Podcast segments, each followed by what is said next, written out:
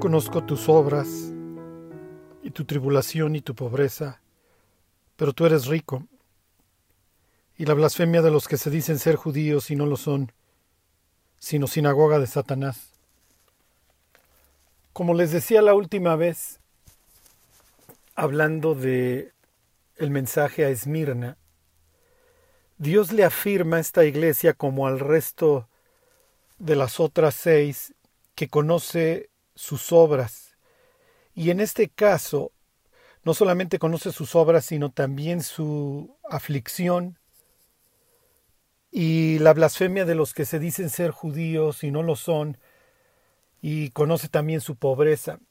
Y como les decía la última vez, para algunos es un bálsamo, es una cuestión gloriosa que Dios conozca acerca de sus vidas. Finalmente Dios está escribiendo la, la biografía de cada uno de nosotros y la tiene abierta delante de sí.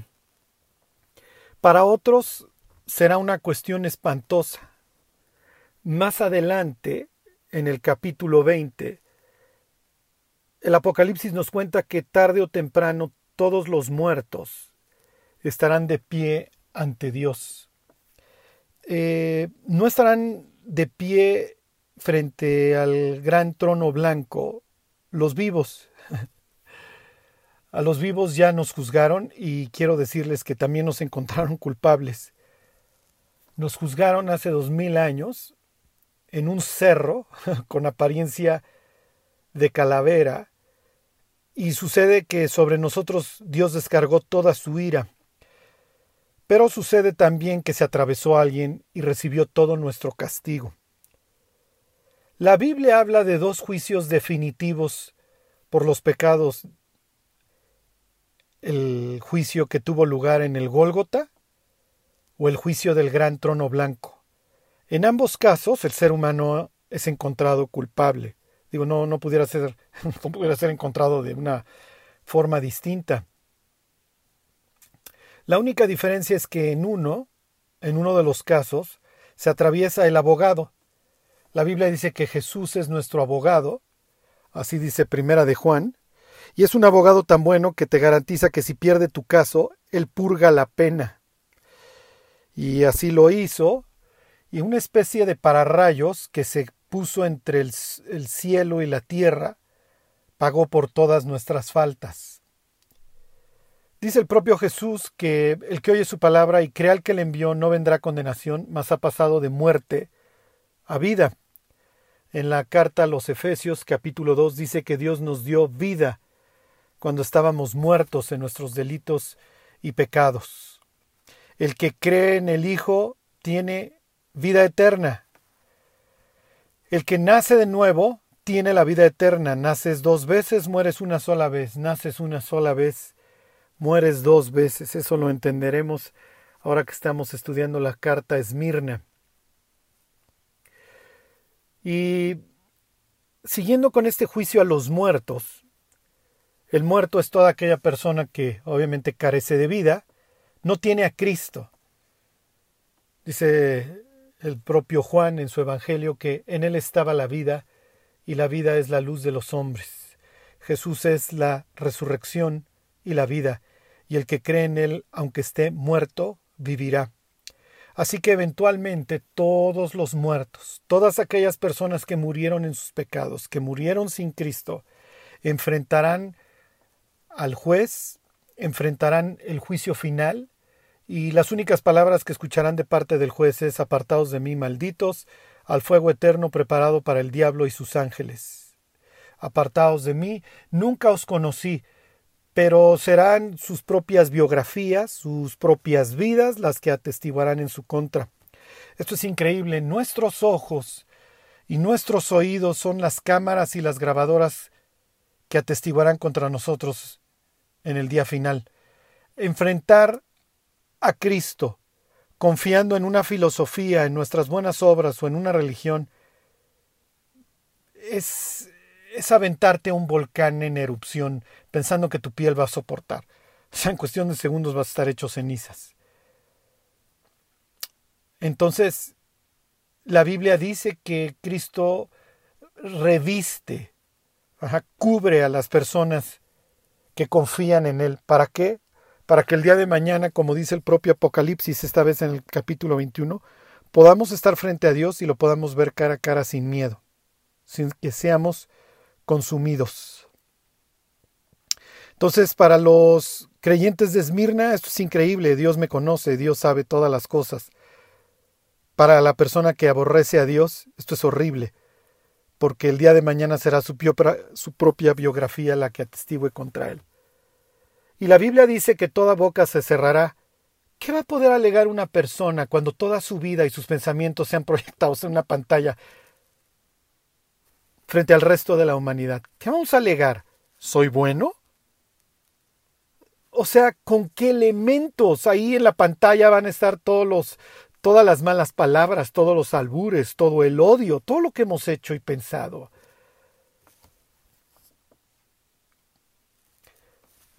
Bueno, dice Jesús, yo conozco tu aflicción y tu pobreza, pero tú eres rico.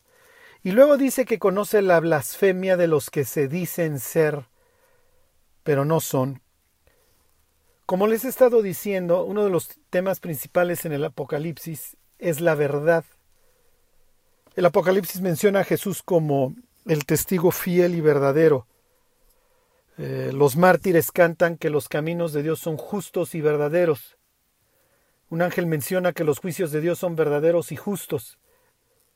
Se le dice a Juan, por ejemplo, en el capítulo 21, se le dice desde el trono que escriba, porque las palabras que está escuchando son fieles y verdaderas. Y por el otro lado tienes a la serpiente antigua, ajá, que engaña a las naciones. Tienes a un falso profeta que hace que las personas adoren al diablo. Eh, Jesús se refiere al diablo en el Evangelio de Juan como el que habla mentira y que cuando habla mentira de sí mismo está hablando. Si mal no recuerdo la Biblia de las Américas que dice que cuando el diablo habla, habla mentiras y, habla de su propia naturaleza. Sí, porque es padre de mentira y ha sido mentiroso, ha sido homicidia, homicida desde el principio, y esto obviamente está hablando, está remontándonos al Génesis, desde el momento en que el diablo se dedica a engañar a las personas. Y bueno, piensa en Babilonia como la hechicera, este sistema mundial así que tienes un sistema global de mentiras y pudiéramos decir de control mental. Y si supiéramos cuánta propaganda y cuántas mentiras consumimos a diario, nuestra cosmovisión sería totalmente distinta. Y un error que cometemos los, eh, perdón, los cristianos constantemente es que pensamos de manera ilusa, ¿sí? de manera bastante errónea, que el hecho de ser cristianos nos hace inmunes a las mentiras del diablo. Y esto es totalmente una mentira más, porque si así fuera no se nos ordenaría, no se le ordenaría al pueblo de Dios que salga precisamente de Babilonia. Y como lo veremos más adelante, hay ciertas iglesias en estos mensajes, hay ciertas iglesias de Asia que les queda perfectamente el saco en el sentido de que tienen que salir de Babilonia para que no participen de sus plagas. Ajá. Entonces el tema de la verdad y la mentira, como se los he dicho antes, permea los mensajes a las siete iglesias. Por ejemplo, ya vimos a Éfeso cómo se le felicita porque reconoce a los que se dicen ser apóstoles y no lo son y los, y los, y los han hallado mentirosos. En aquel entonces tenías apóstoles, apóstol simplemente quiere decir enviado, tenías a, predicadores itinerantes que, que llegaban a diversas iglesias a compartir mensajes. Por eso es que, por ejemplo, eh, que es este Hebreos te dice que te acuerdes de, la hospitalidad porque algunos sin saberlo hospedaron ángeles. Ajá. Entonces era común que llegaba el predicador, este, alguna familia lo hospedaba, le daban de comer y el predicador pues tenía por objeto el comunicar algún don espiritual, alentar a la iglesia, afirmarla, etc. Pero sucede que no siempre te llegaban apóstoles verdaderos, a veces te llegaban mentirosos, y en la iglesia de Éfeso no ponían un pie porque eran inmediatamente descubiertos. Entonces el tema de la mentira permea, y en el caso de la iglesia de Esmirna, tienes mentirosos que se dicen ser judíos, pero no lo son. Ajá. Entonces son pseudo hijos de Dios, este, que, que se andan haciendo pasar por verdaderos hijos de Dios, pero que en realidad no lo son. Y que aparte andan persiguiendo a los que sí son, a los que son verdaderos. Y además, pues seguramente con la cantaleta de, mira, si fueras un verdadero hijo de Dios, no te estaría yendo como te está yendo, no estarías en esta pobreza, no estarías en la cárcel, etcétera, etcétera. Ajá. Entonces, digo, desgraciadamente, no acababa de nacer la iglesia cuando ya se están generando las falsas doctrinas. Y en el caso de Esmirna tenemos falsos creyentes, pseudo hijos de Dios y falsas congregaciones. Entonces a estos falsos creyentes, aquí el mensaje es Mirna, Jesús les llama este, sinagoga o congregación de Satanás. Y esto implica varias cosas. Implica básicamente dos cosas. Por un lado, eh, cuando se hace referencia a una sinagoga de Satanás, a una congregación del diablo, pues, piensa quién realmente es el guía, el motor y el Dios de esta congregación. Más adelante se le va a hacer referencia a una de estas iglesias que conoce nada más y nada menos que las profundidades de Satanás. O sea, una iglesia puede caer en satanismo. Y hoy tenemos varios ejemplos de muchas iglesias que incorporan elementos paganos en sus, entre comillas, servicios ocultos, como le quieras llamar, que más que cultos son ocultos. Ajá. Y por el otro lado implica una exclusión de la congregación de Dios. O sea, Jesús está diciendo, no, no, o sea, será la congregación que quieran, pero no son mía. Piensa en esto, en la Septuaginta, le hace la traducción que lo más probable es que lee la congregación de Esmirna, es decir, este, la traducción al griego del Antiguo Testamento. Este, se habla varias veces de la sinagoga de Dios en el Antiguo Testamento. Este, les pongo un ejemplo, números 31, 16, dice en la parte conducente, o sea, en la parte que, que quiero que sepan, dice, por lo que hubo mortandad en la congregación de Jehová. Si lo leyeras en la Septuaginta diría, por lo que hubo mortandad en la sinagoga de Jehová. Entonces, para los, para los creyentes que están leyendo el Antiguo Testamento en su texto griego, ajá, es bastante normal que ellos escuchen esta, esta mención, que si mal no recuerdo son cientos de veces, a la sinagoga de Dios. La palabra en hebreo que estaría traduciendo sería Edá. Este, Levítico 4:13 dice, si toda la congregación de Israel hubiera errado, y el hierro estuviera oculto a los ojos del pueblo y hubieran hecho algo contra alguno de los mandamientos, bla, bla, bla, se los vuelvo a leer. Si toda la sinagoga, así lo hubieran leído en el griego, la traducción al griego del Antiguo Testamento, si toda la sinagoga de Israel hubiere errado. Entonces, les repito, para los, para los judíos y gentiles regados por el imperio romano es muy común andar leyendo no el texto en hebreo, el texto masorético, sino este sino la Septuaginta. Ajá. En eso del texto masorético no, no, no, no me vayan a citar. ¿ok? Me refiero al texto hebreo.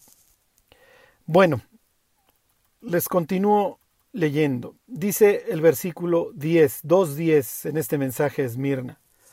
No temas en nada lo que vas a padecer.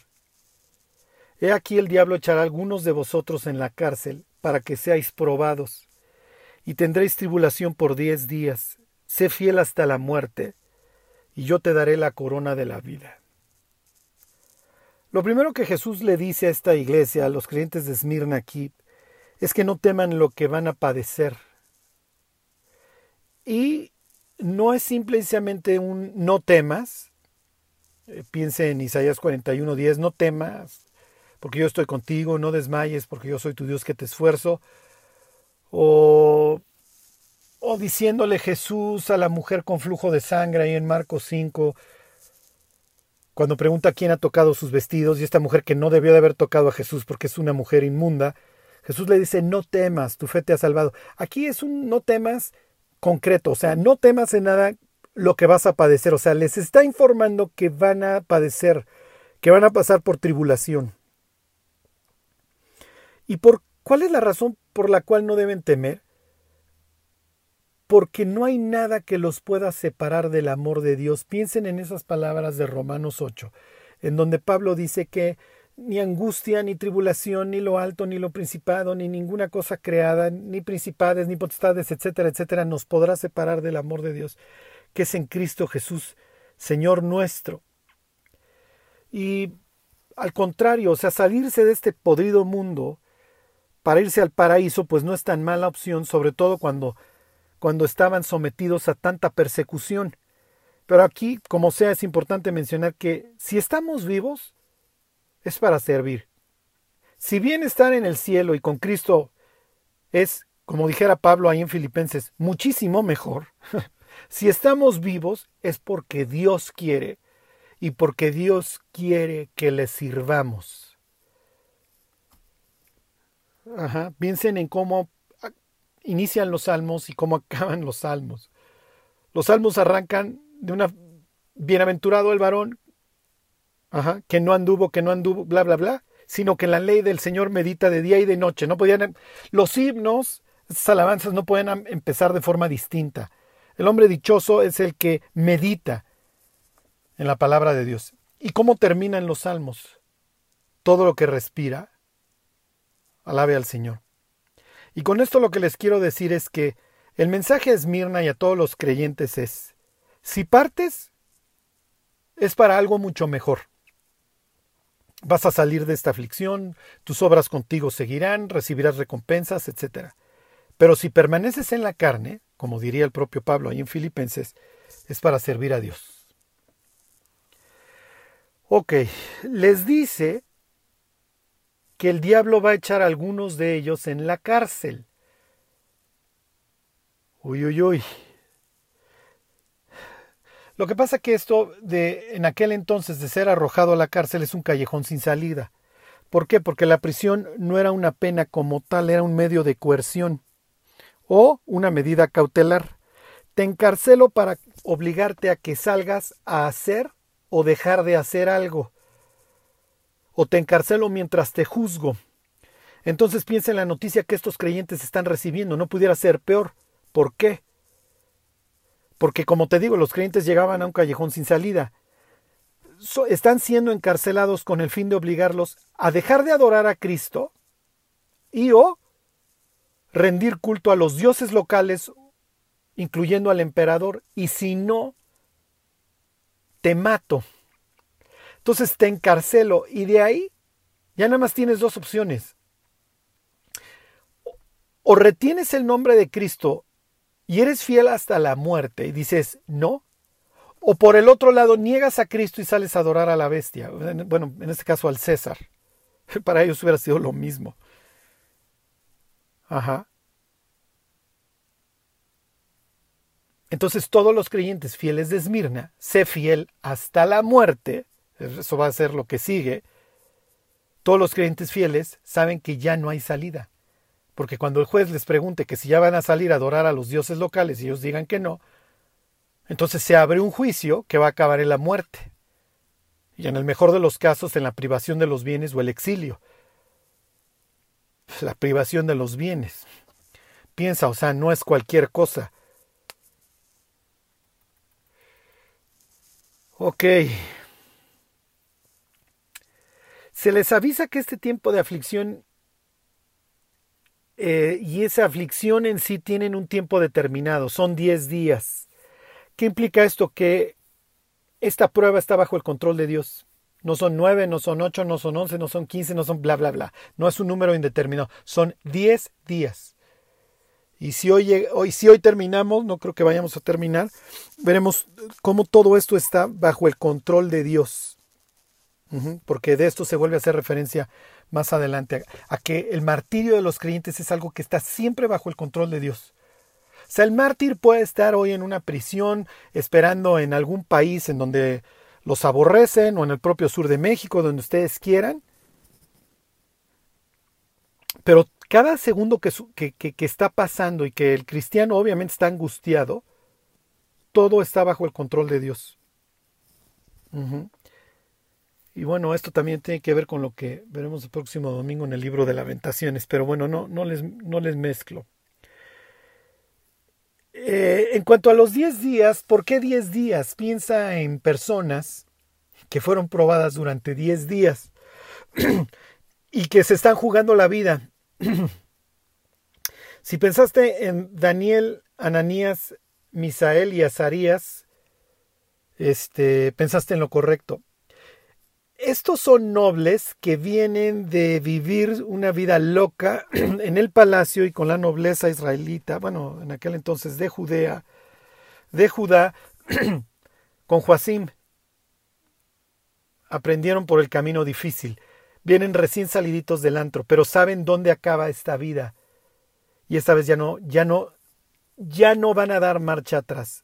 Prefieren la muerte a seguir violando las normas de Dios. Al grado que cuando llegan a Babilonia y les ofrecen el puerco o el chango o lo que sea que comiera el, el rey de Babilonia, ellos se niegan a comerlo y prefieren antes morir. Y entonces piden, le piden a la persona que los custodia que haga una prueba con ellos diez días dándoles simplemente legumbres y después de 10 días los encuentra más robustos. A veces pensamos que adelgazaron. No, la idea de esto es que es un milagro. Ahí el libro de Daniel dice que estaban más bari, que es más, más robustos. ¿Ok? Entonces 10 días. Prueba con nosotros la prueba 10 días. Si les hubieran dicho no, mira, no te voy a estar trayendo otro alimento, se hubieran muerto de hambre. Pero estaban dispuestos a morir como los creyentes de Esmirna. Ok, a los creyentes de Esmirna, y en un sentido a todos, se nos ordena ser fieles hasta la muerte, entregarlo todo. El beneficio, la vida eterna, el gozo eterno, la recompensa es la corona de la vida.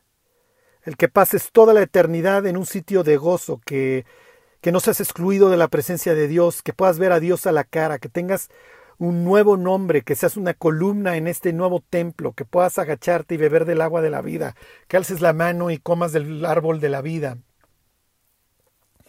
Que nunca en toda tu eternidad vuelvas a tener una sola preocupación. Se les promete la vida eterna.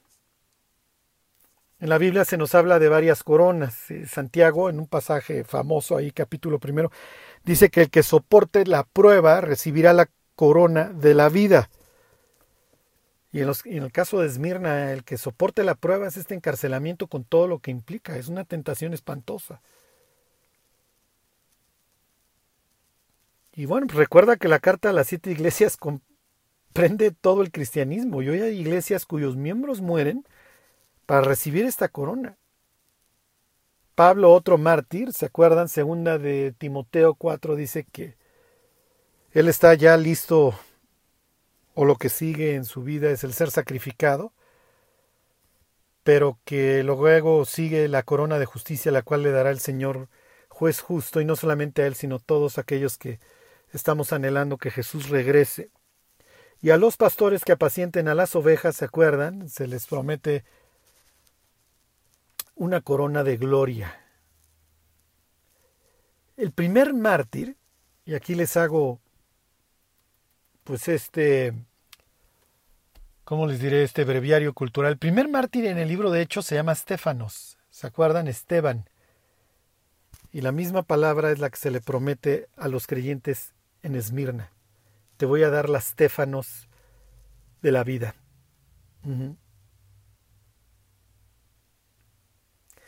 Bueno, ¿qué habrán pensado el resto de los pastores, los otros seis, cuando comparaban cartas? Viendo en estos escasos cuatro versículos, cómo Dios sí efectivamente le avisa a esta iglesia que va a padecer, pero no tiene absolutamente nada que reclamarle. Y le promete la comunión. Te prometo la vida conmigo. Versículo 11. El que tiene oído oiga lo que el Espíritu dice a las iglesias. El que venciere no sufrirá daño de la segunda muerte. Es natural que a esta iglesia se le prometa la vida eterna y que el infierno el lago de fuego, etcétera, no tenga nada que ver con ellos. Este, y bueno, el que tiene oído oiga lo que el Espíritu nos está tratando de decir. Nuevamente Jesús declara estas palabras de exhortación. El que oiga, que oiga. Y piensa en el resto de las iglesias, piensa en los tibios de la Odisea, leyendo la carta a Esmirna. De mí en la Odisea no tiene absolutamente Dios nada bueno que decir. Y de Esmirna les felicita todo. Entonces la idea es que se volvieran estos tibios de sus malos caminos. Dice Santiago, acercaos a Dios y Él se acercará a vosotros. Pecadores, limpiad las manos y vosotros los de doble ánimo, purificad los corazones. Entonces los que están, el, cristiano que hoy está viviendo en pecado, pues ni modo a tirar la computadora por la ventana si es necesario, para ya no ver la pornografía, a tirar las botellas, la droga, eh, lo que sea, borrar de la agenda todos esos teléfonos que pueden llevar a una vida de fornicación. Y los de doble ánimo, los que están claudicando entre dos pensamientos, a purificar los corazones, a definirse porque al final del día, estos hombres de Esmirna están entregando la vida y eso nos lleva a otra pregunta. ¿Qué es la vida? ¿Qué es la vida? ¿La vida es un tiempo en donde obtienes un título profesional y luego intentas con todas tus fuerzas volverte famoso y rico? La vida, diría el propio Santiago, es niebla que se aparece por un poco de tiempo y luego se desvanece. Es rocío que se aparece solamente en la mañana. Es la hierba del tejado que así como nace se seca inmediatamente. La vida es un periodo, un lapso que Dios le concede al hombre para reconciliarse con él y que luego se cumpla el propósito de Dios el tener una comunión con su creación eterna y perfecta.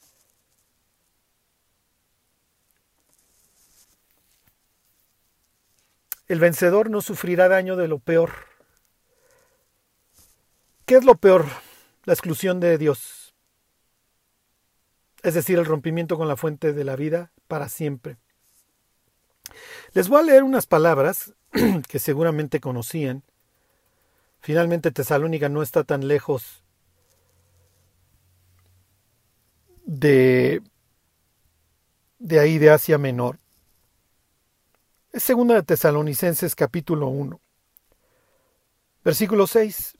Porque es justo delante de Dios pagar con tribulación a los que os atribulan. ¿Sí? Jesús conoce la tribulación de estos creyentes de Esmirna. Y delante de Dios es justo pagar con aflicción a los que los estaban afligiendo.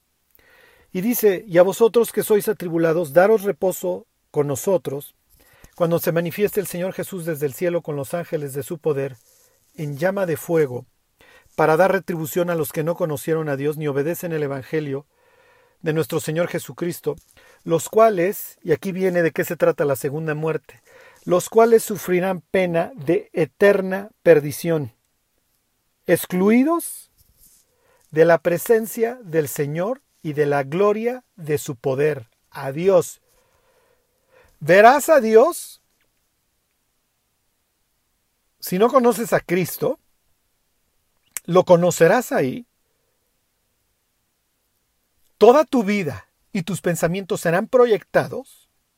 Así que ya te puedes imaginar la clase de vergüenza Obviamente no va a haber nada que alegar. Cada palabra y cada pensamiento serán revisados y luego la exclusión eterna. Y en la película, en la biografía, todas esas veces que Dios estuvo atrayendo a las personas. Por eso el libro de Daniel llama al infierno un lugar de vergüenza, y confusión perpetua, de vergüenza, de confusión.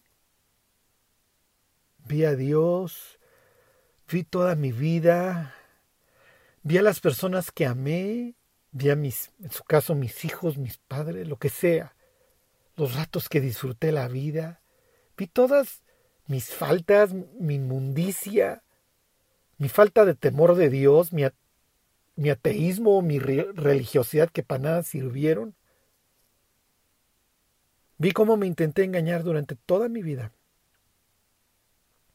Y después de haber visto al trono, a Dios con quien pude haber pasado toda una eternidad perfecta, ahora habito en esta soledad espantosa, avergonzado y confundido para siempre.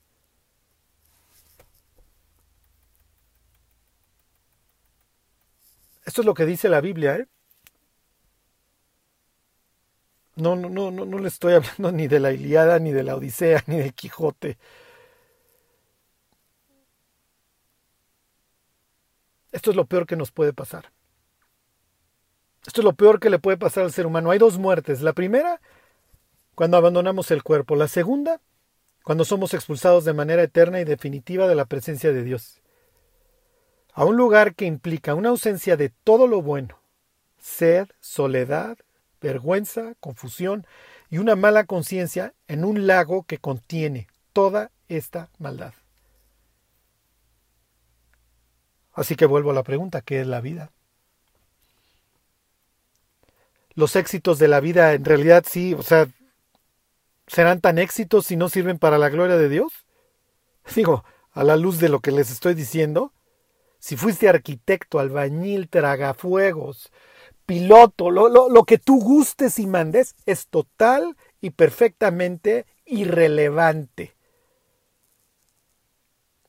Cuando lleguemos al capítulo 20, vamos a llegar a lo único que importa de toda la Biblia. ¿Está tu nombre escrito en el libro de la vida?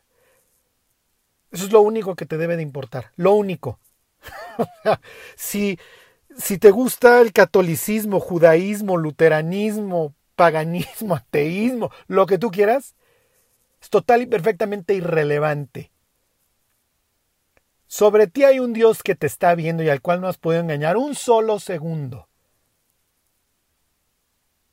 Así que un buen consejo es, bájate del ladrillo, trágate y sé que te puedes indigestar en el proceso tu orgullo y pídele perdón a Dios. Todos los que lo hemos hecho, te lo recomendamos ampliamente. Porque todos los que en este instante me están escuchando, ninguno Ninguno. Por más esperanzas que tengan en el transhumanismo, ninguno va a estar vivo dentro de los siguientes 100 años.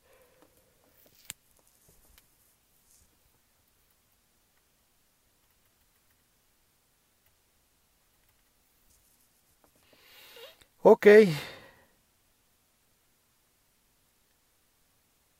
Y aquí viene algo increíble si todavía no están lo suficientemente deprimidos y siguen conmigo, el testimonio de estos hombres llevó a muchos a reconciliarse con Dios. Les dije que íbamos a regresar al capítulo 15 de la carta a los Corintios. Hablando de la resurrección, Pablo pregunta lo siguiente. De otro modo, ¿qué harán los que se bautizan por los muertos? Si en ninguna manera los muertos resucitan. ¿Por qué, pues, se bautizan por los muertos?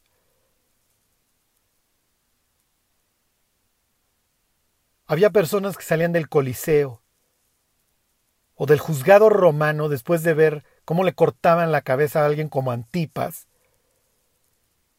y ver la fidelidad de estos hombres que salían a bautizarse ¿Qué implica el bautizo en este capítulo 15? Identificación. O sea, no salían a ser de la secreta. Salían a identificarse con Cristo, con todo lo que ello implicaba. Igual yo soy el siguiente que matan. Y Pablo pregunta, si los muertos no resucitan, entonces ¿qué, o sea, ¿qué están haciendo los que salen a bautizarse por el mártir, por el testimonio del muerto? Bola de tontos si el muerto este no va a resucitar, ¿para qué dio su vida por Cristo? Y pregunta a Pablo, si los muertos no resucitan, pues entonces bola de brutos estos que salen a bautizarse.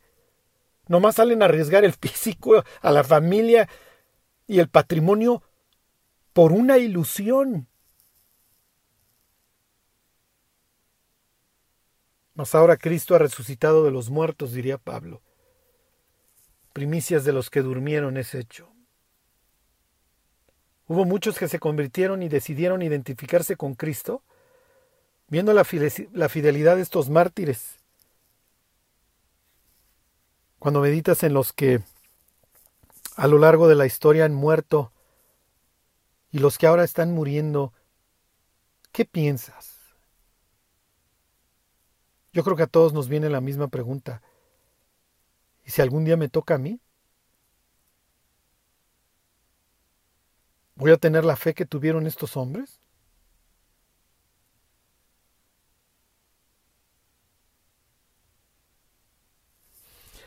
Que retumen en nuestra mente las palabras de Hebreos 13:3, ¿se acuerdan?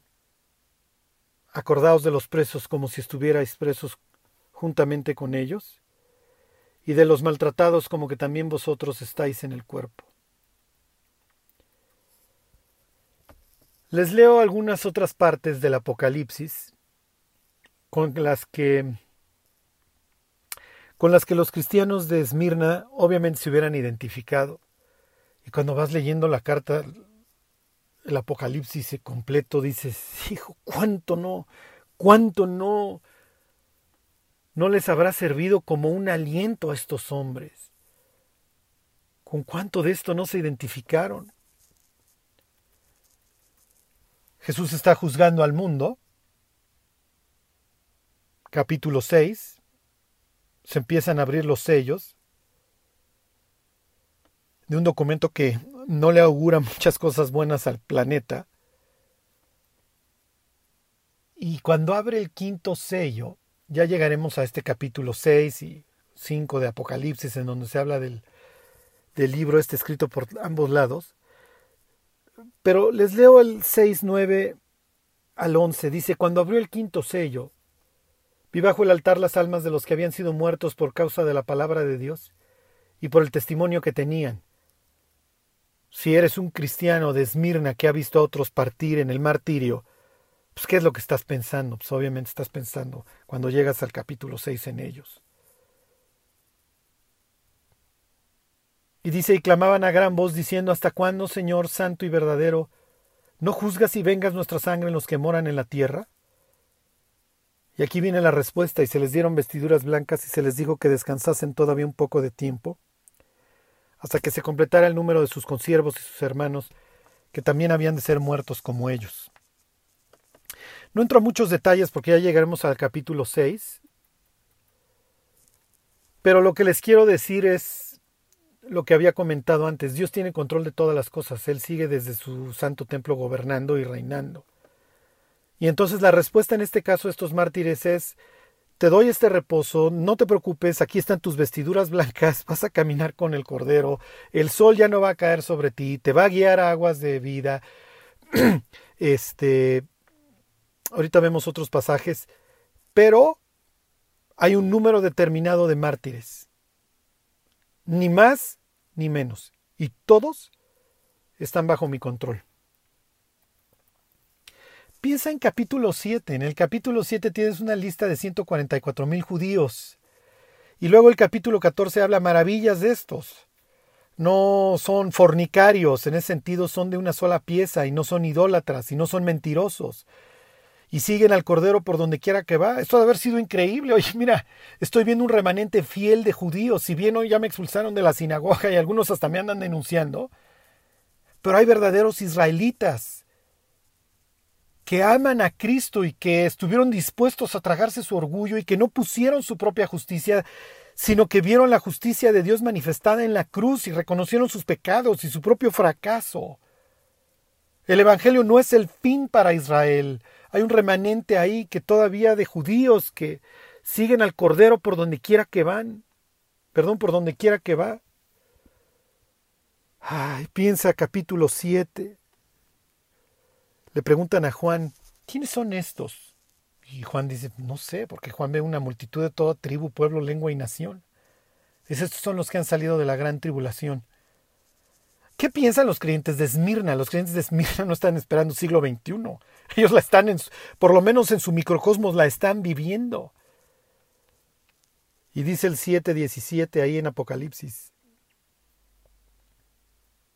Ya no tendrán, perdón, 7.16, ya no tendrán hambre ni sed, y el sol no caerá más sobre ellos, ni calor alguno, porque el Cordero que está en medio del trono los pastoreará, y los guiará a fuentes de aguas de vida, y Dios enjugará toda lágrima de los ojos de ellos. Esta es una cita directa del capítulo 49 del libro de Isaías.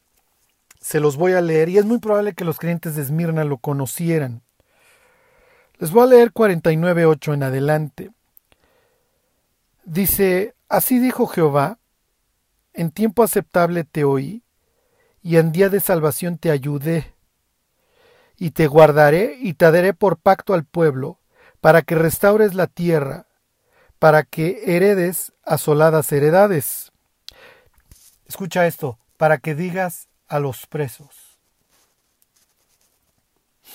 piensa en los creyentes de Esmirna que de, capítulo 7 de Apocalipsis recuerdan las clases de Pablo que dio durante, ¿se acuerdan? Dos años ahí en, desde Éfeso. Ah, mira, algún día el maestro habló de Isaías 49. Dice el 9, para que digas a los presos salid, y a los que están en tinieblas mostraos. En los caminos serán apacentados y en todas las alturas tendrán sus pastos. No tendrán hambre ni sed, ni calor ni el sol los afligirá, porque el que tiene de ellos misericordia los guiará y los conducirá manantiales de agua. Perdón, y los conducirá manantiales de aguas, y convertirá en camino todos mis montes, y mis calzadas serán levantadas. He aquí, estos vendrán de lejos, y he aquí estos del norte y del occidente, y estos de la tierra de Sinim, con alabanzas, bla, bla, bla. Para los creyentes de Esmirna, esto es efectivamente, a los que estamos hoy en prisión, Dios nos va a decir, sale, ven, ven a una eternidad conmigo y yo te voy a guiar a estas aguas de vida y nunca más vas a volver a tener sed, y Dios enjugará toda lágrima de tus ojos. Piensa en Apocalipsis 13, versículo 7. Dice, y se le permitió hacer guerra contra los santos y vencerlos. En el microcosmos de los creyentes de Esmirna, esto es lo que están viviendo. Roma, el imperio con todo su poder, los está llamando a Pérgamo para ir matarlos como lo veremos, era en Pérgamo, en donde estaba el gobernador provincial y a donde se te iban a matar te mataban. Dice el 13.7, y se le permitió hacer guerra contra los santos y vencerlos. También se le dio autoridad sobre toda tribu, pueblo, lengua y nación, y la adoraron todos los moradores de la tierra, cuyos nombres no estaban escritos en el libro de la vida del Cordero, que fue inmolado desde el principio del mundo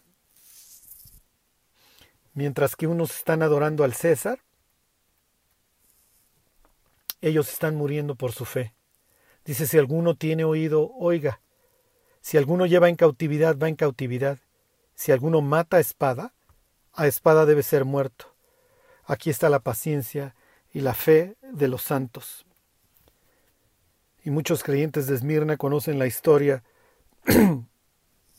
del emperador, el primer pues básicamente el que disolvió la República, Julio César, que murió a, manos del Senado con 23, con 23 puñaladas. Un líder militar que llevó a cabo masacres en el occidente de Europa, murió a espada.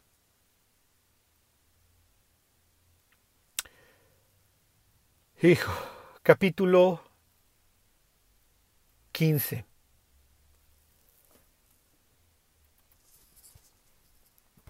Me voy al capítulo 15 porque este es, para los creyentes de Esmirna, este es glorioso. Y no me voy a detener mucho para que podamos hoy terminar.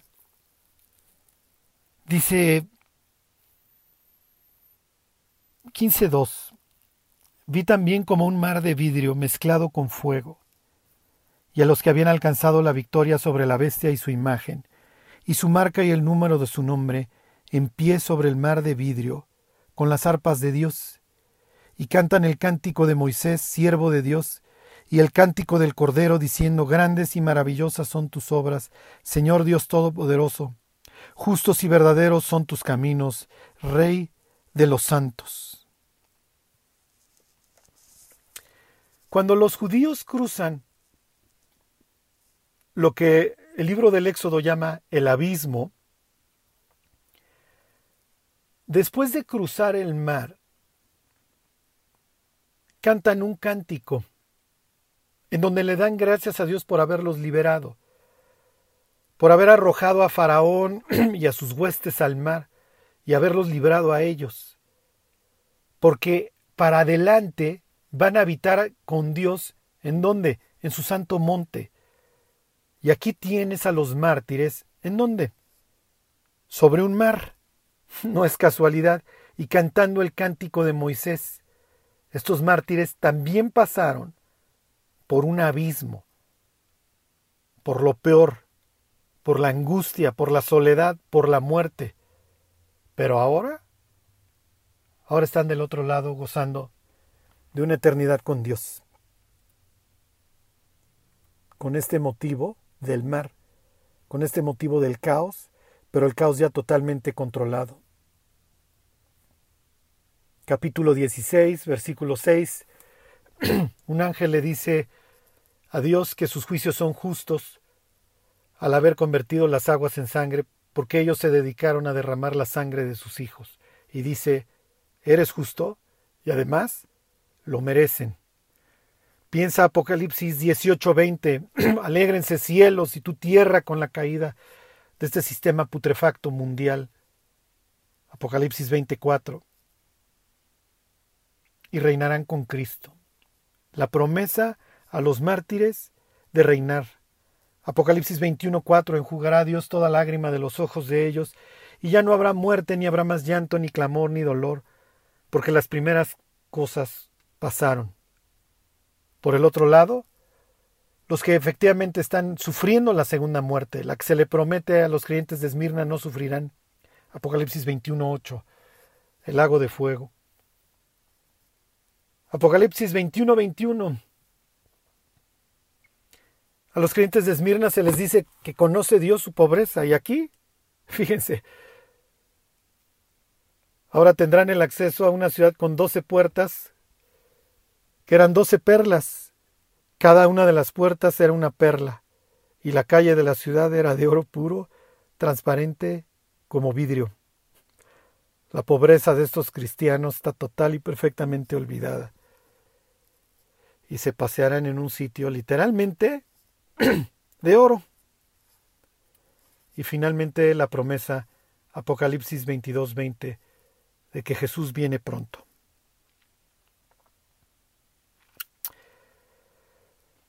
La iglesia de Esmirna nos deja varias reflexiones. Como les decía, el hecho de que nosotros no estemos siendo perseguidos, por lo menos hasta hoy, de una forma tan brutal, ¿es bueno o es malo? A la luz de la eternidad es lo que, como les pregunto. Parece que el que no fuéramos perseguidos nos da una licencia para llevar un cristianismo mediocre, para poder jugar con el antro, para poder consumir la propaganda que querramos.